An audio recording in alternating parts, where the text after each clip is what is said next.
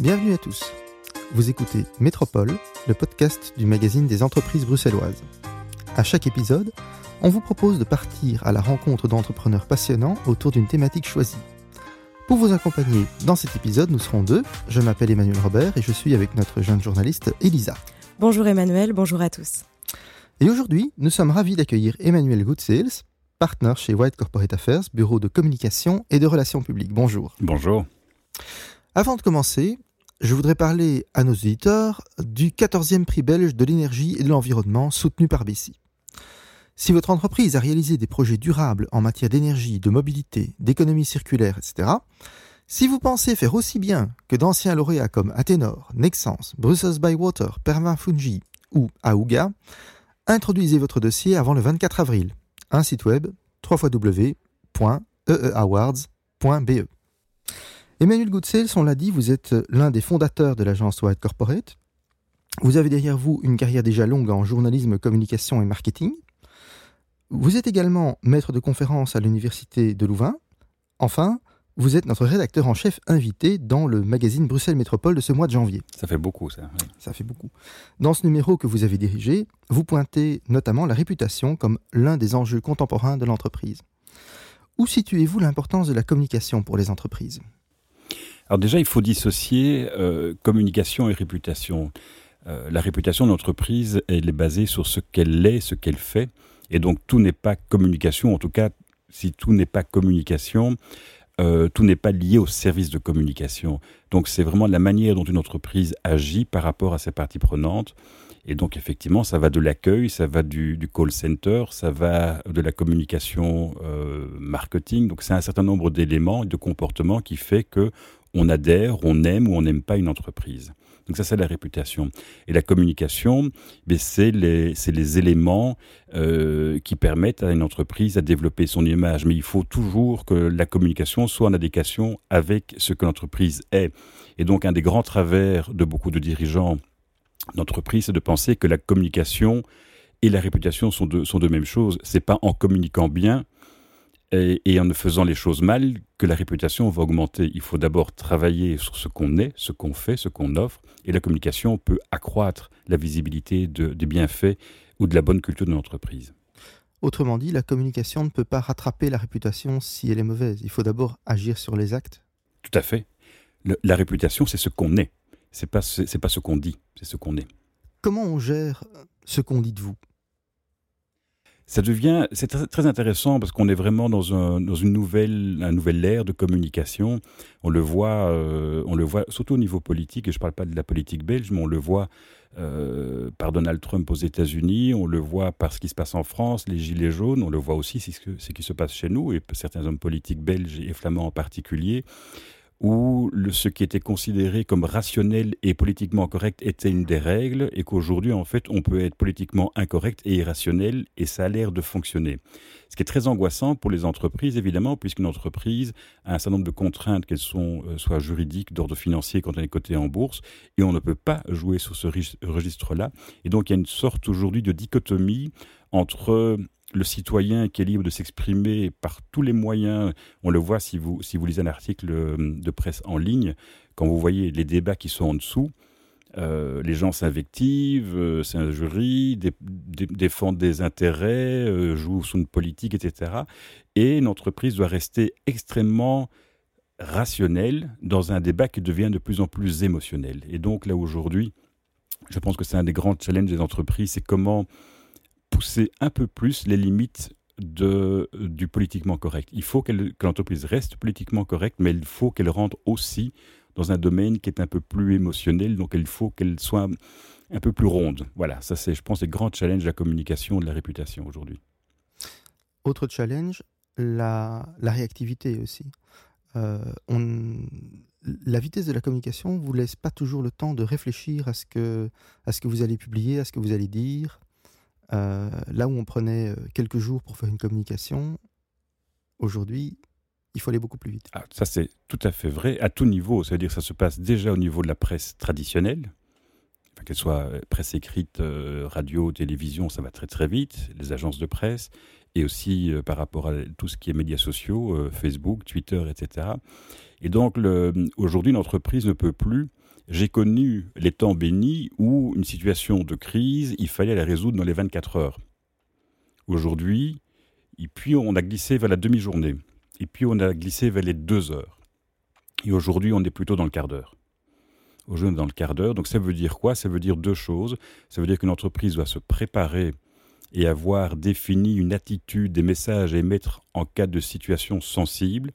Et deux, de donner la liberté aux communicants, aux porte-parole, pour dire au fond, on ne peut plus aujourd'hui avoir une communication, une réaction qui doit être validée par le CEO, par le service juridique, par le service financier et arriver huit heures après. Donc aujourd'hui, il faut non seulement préparer, mais donner aussi de l'autonomie aux porte-parole pour qu'ils puissent exercer rapidement leur fonction, qui est de prendre la parole et de répondre. Mhm. Mais la, la caractéristique, c'est qu'on maîtrise de, je veux dire, l'entreprise maîtrise de moins en moins ce qui est dit d'elle en dehors d'elle-même. Elle peut maîtriser sa propre communication, elle maîtrise de moins en moins ce que ses clients, ce que ses parties prenantes, ce que ses voisins disent d'elle. Et vous le disiez, la façon dont vous le décriviez, je pense, s'applique surtout aux grandes entreprises, mais c'est vrai pour la PME aussi, qui est cotée euh, sur, euh, sur les réseaux sociaux, euh, qui est commentée. Il suffit de voir un, un commerçant aujourd'hui peut avoir un score sur Google on voit des commentaires, ça, va, ça va de l'épicerie au coiffeur, au dentiste, euh, où on a, on peut commenter. Et donc effectivement, alors c'est pas de la rapidité, mais c'est aussi une exposition. Avant, on avait une réputation qui était, qui était, euh, voilà, une discussion euh, entre amis dans, dans, des bars, des choses comme ça. Aujourd'hui, c'est une, non seulement une communication qui est beaucoup plus rapide, mais en plus qui est persistante et qui reste, qui est, qui est fait par écrit et qui est distribuée à des milliers, milliers, voire des millions de gens.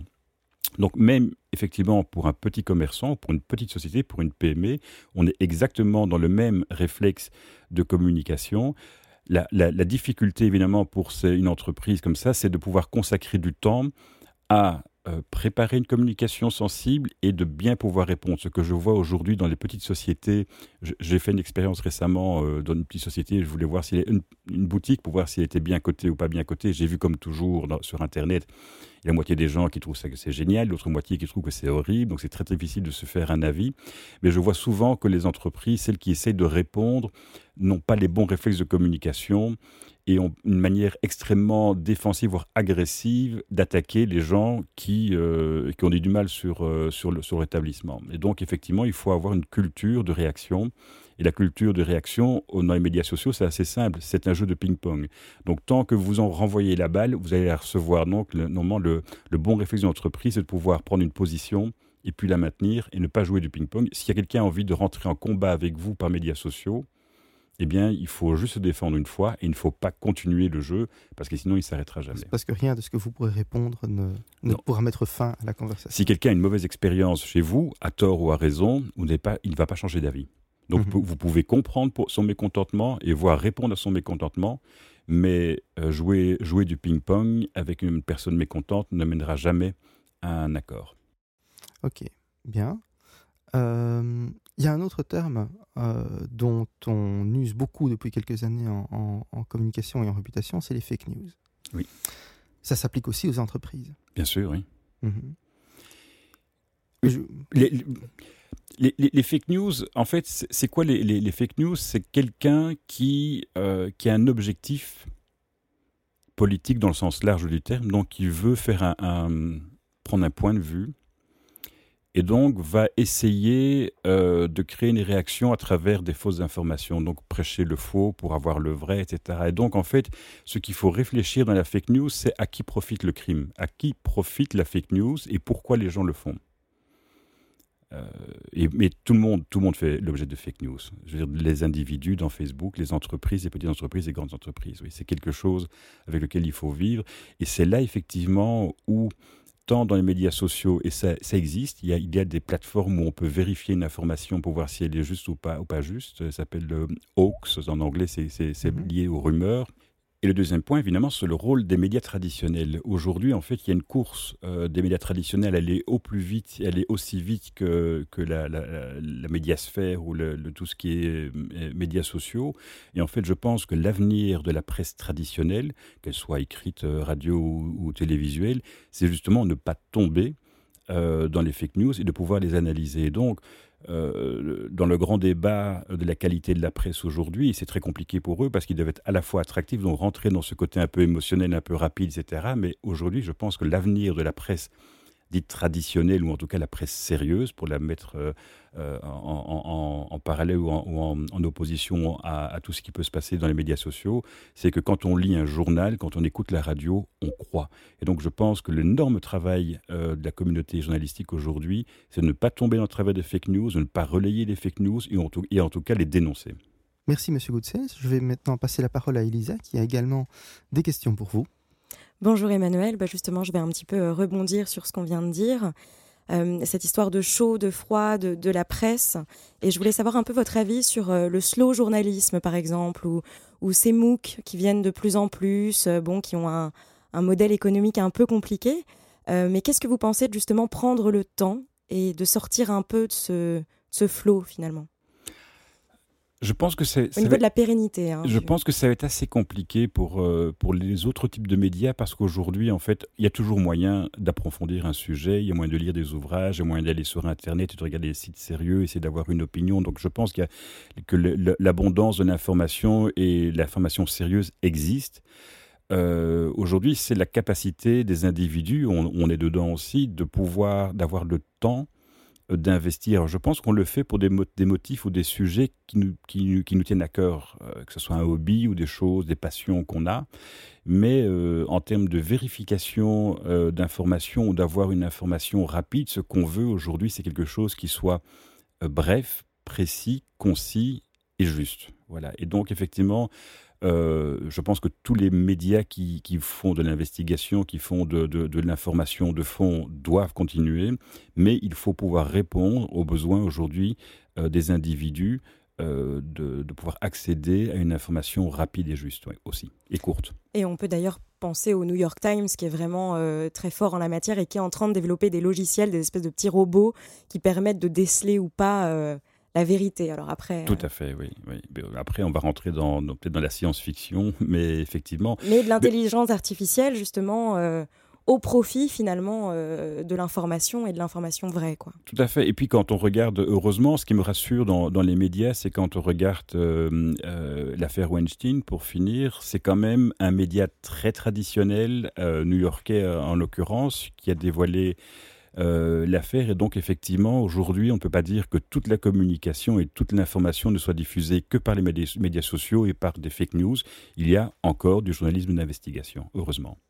Tout à fait. Et c'est intéressant ce que vous dites. Je voulais aussi euh, embrayer là-dessus, c'est-à-dire ce rapport un peu amour-haine de la communication et du journalisme. Vous êtes un peu en plein dedans dans cette ambivalence. Vous étiez journaliste, maintenant, euh, alors je ne sais pas si vous vous considérez encore journaliste ou si vous vous considérez plus communicant. Euh, qu'est-ce que vous pensez de ce côté, euh, de, cette relation ambivalente de se dire je suis communicant, je ne peux pas faire du journalisme et vice-versa? Alors, je ne, je ne, suis plus journaliste et je ne me considère plus comme journaliste du tout. Par contre, je pense que le, euh, mon passé de journaliste aide à mieux conseiller les entreprises parce que le grand prisme des entreprises individus, quand je dis entreprise, au fond une organisation, quelle que soit la taille, c'est que, et je pense que c'est toute l'art de la bonne communication, et ça s'apprend ou c'est naturel, mais en tout cas, il faut gérer ce qu'on appelle l'empathie et comprendre qui est de l'autre côté. Et euh, ce que je remarque euh, chez toutes les personnes qui sont en relation avec les médias, c'est qu'ils disent, moi j'ai un message à émettre, je veux dire quelque chose, je veux qu'on comprenne que, etc. Et je dis, oui, ça, c'est une étape. La deuxième étape, c'est de savoir au fond, si vous rencontrez un, journal, euh, qui est le journaliste, quelle est la politique rédactionnelle et quels sont les lecteurs. On ne va pas, et ça me semble une évidence, mais c'est vraiment pour moi une vraie grande évidence, mais euh, beaucoup de gens de communicants, de dirigeants ne voient pas toujours dans, l'immédiat une différence entre s'exprimer à l'écho ou à la dernière heure ou à la Libre Belgique. Or, on est sur des typologies de lecteurs extrêmement différentes. Donc, il y a la même histoire à raconter de manière extrêmement différente en fonction du lecteur. Et donc c'est parler du fait d'adapter le message. Oui, alors il ne faut pas changer le, message, il faut juste l'adapter. Il mhm. faut juste l'adapter. Et donc, effectivement, euh, beaucoup, beaucoup de. Ça change un petit peu. Moi, quand j'ai commencé dans, dans, ce métier, on disait euh, dites aux journalistes d'écrire ceci. Voilà. Donc, maintenant, ça a quand même un peu changé. On a compris quand même que les journalistes n'étaient pas des gens qui faisaient, euh, qui faisaient les dictées. Il y avait un peu un libre arbitre. voilà. Mais aujourd'hui, encore, l'incapacité, je pense qu'on est tous, c'est naturel et humain, on a une incapacité à prendre du recul sur soi ou sur son organisation. Et c'est ce qu'il faut faire en bonne communication, c'est prendre du recul et dire au fond, je rencontre l'écho, je, rencontre euh, un autre magazine, et je dis au fond, quels sont les lecteurs et quel est le message que j'ai à faire vis-à-vis de ces lecteurs-là. Alors dans le magazine, vous avez parlé de la numérisation et de, des enjeux derrière la numérisation. On n'a pas parlé de l'ouverture publique des données, de, l'open source. Et euh, c'est quand même un sujet qui est fondamental aussi. Et j'aimerais vous entendre un peu là-dessus. Vaste débat. Vaste, débat, oui, tout à fait. vaste débat parce que le, euh, moi, je ne suis personnellement pas très en faveur de l'open source. Pourquoi? Euh, Mais ça dépend à quel niveau. Par exemple, le Wikipédia, je trouve ça assez intéressant parce que c'est un système qui est extrêmement régulé, euh, qui, est, qui, est, gratuit et régulé. mais par exemple, d'un point de vue artistique, moi je suis un grand amateur de musique et quelque part je trouve ça un peu triste aujourd'hui que la musique est considérée comme un, bien culturel gratuit à télécharger gratuitement. Euh, et c'est même presque assez amusant. Je lisais un article il n'y a pas tellement longtemps euh, sur, euh, sur un artiste anglais qui disait Avant, on faisait des concerts pour promouvoir la vente d'albums. Aujourd'hui, on fait des albums gratuitement parce qu'on sait qu'ils seront téléchargés pour pouvoir promouvoir nos, promouvoir nos concerts. Donc aujourd'hui, la source de revenus des artistes, ce ne sont plus la vente de disques, mais c'est les concerts. Et donc on va dans, tous les métiers d'art, euh, la littérature aujourd'hui.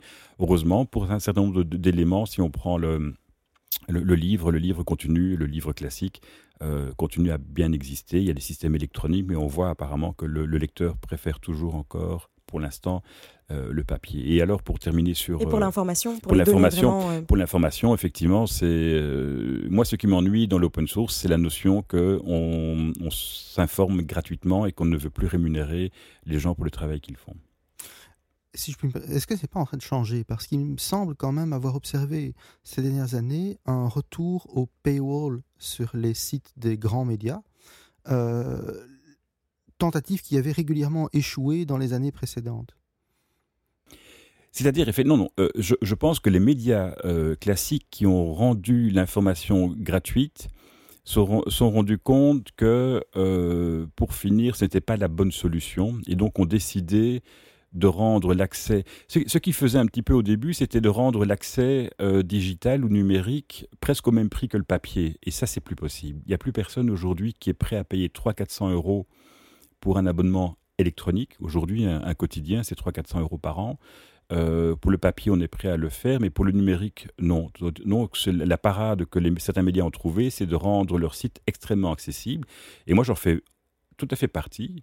Euh, avant, j'avais un seul quotidien papier chez moi. J'ai toujours un seul quotidien papier chez moi. Et j'ai pris les abonnements à 10 euros par mois, je trouve que c'est tout à fait accessible d'avoir d'autres euh, d'autres quotidiens où quand on voyage, euh, quand on est dans, le train, où on peut, on peut consulter euh, l'information gratuitement, ou moins cher en tout cas. Mais c'est assez paradoxal parce que on, enfin, le, le, journal, par exemple, qui a réussi sa révolution numérique et, et le modèle payant, c'est le New York Times, et l'open source, c'est quand même aux États-Unis très très enclin et pour autant on paye quand même pour de l'info. Donc ça prouve aussi que finalement euh, ce schéma peut se dérouler tout en rémunérant les journalistes et en faisant en sorte que le modèle économique tourne. C'est un bel exemple. Tout à fait. Après, on est en Europe, c'est pas forcément la même chose, mais. Non, mais quand on voit un quotidien aujourd'hui qu'on peut avoir sur tablette, il y a presque plus de publicité. Ça veut dire effectivement qu'on paye juste le travail rédactionnel. Avant, la publicité euh, payait une partie euh, de la rédaction, mais payait aussi tout le coût d'infrastructure d'une impression. Ce qu'il y même aujourd'hui. Oui, exactement. Et alors, pour finir, je, donc là, je vais changer de sujet. On va quitter un peu euh, le domaine de la communication et de l'information pour revenir sur le dossier. Et alors, dans ce dossier, donc dans ce magazine, vous avez dit beaucoup de villes entretiennent des relations amour-haine avec leurs citoyens. Et alors, euh, on, change de sujet, mais j'avais envie de vous entendre là-dessus, en fait, pour savoir un peu ce que vous voulez entendre par cette relation amour-haine. Parce que c'est un sentiment personnel, mais en, discutant avec beaucoup de gens, j'ai vu que j'étais pas le seul à avoir, euh, à avoir ce sentiment. C'est que quand on est à Bruxelles, quand on vit, on travaille à, Bruxelles, eh bien, on, lui trouve euh, des qualités, mais pas mal de défauts de, de vie euh, quotidienne. Et puis, dès qu'on quitte sa ville pour quelque temps, qu'on va travailler ailleurs, elle nous manque cette ville aussi. Et je pense que c'est pas lié qu'à Bruxelles. Je pense effectivement que le fait de vivre et de travailler dans un endroit fait qu'on est extrêmement critique. Et Dieu sait si euh, le sens de l'autocritique à Bruxelles est extrêmement développé, beaucoup plus que dans d'autres pays. C'est la culture belge aussi. Euh, et donc ça, c'est le côté euh, haine. Et puis l'amour, mais c'est effectivement dès qu'on s'éloigne un petit peu de sa capitale et de sa ville, on a envie d'y revenir et on lui trouve quand même pas mal de. Là, j'ai la chance de, euh, de, travailler beaucoup et d'aller beaucoup à Paris. Et j'adore, quand j'arrive à Paris, je suis ravi. J'y vais quand même presque une fois par semaine. Et puis, euh, quand je reviens à Bruxelles, je suis autant ravi, voire plus ravi, en disant, au fond, Paris, c'est génial. Et puis, euh, Bruxelles, c'est aussi bien, c'est différent. Moi, j'aime, bien Bruxelles parce que c'est, une des rares villes dans le monde qui est à la fois humaine, vivable et cosmopolite internationale. Il suffit d'aller dans d'autres villes euh, en, Europe qui ont leur charme et qui ont plein de choses, mais elles n'ont pas euh, ce côté euh, cosmopolite international. Et donc, on a, on a quelque part un petit New York vivable. Et ça, c'est pas parce que vous êtes bruxellois et que justement vous êtes amoureux de votre ville que vous portez ce regard-là par rapport aux autres. Je veux même dire, et je suis même pas bruxellois de naissance du ah. tout. Voilà, donc je suis ou un adopté. Je, je, suis tout à fait adopté, oui. Voilà. Ben merci. Merci. Sur ces bonnes paroles, on va déjà devoir se quitter. C'est la fin du podcast Métropole. Euh, j'invite nos auditeurs à lire le magazine dont Emmanuel Goutsel c'était donc le rédacteur en chef invité. Il est sur notre site web, le site web de Bessie. Euh, merci à tous. Merci euh, Emmanuel Goutsels. Merci. Merci Elisa. Merci. à Domenico qui était à la technique. merci de nous avoir écoutés. À vous. N'hésitez pas à nous commenter et à nous suivre sur les réseaux sociaux. Métropole revient très vite avec de nouveaux invités. Merci à tous et à très vite.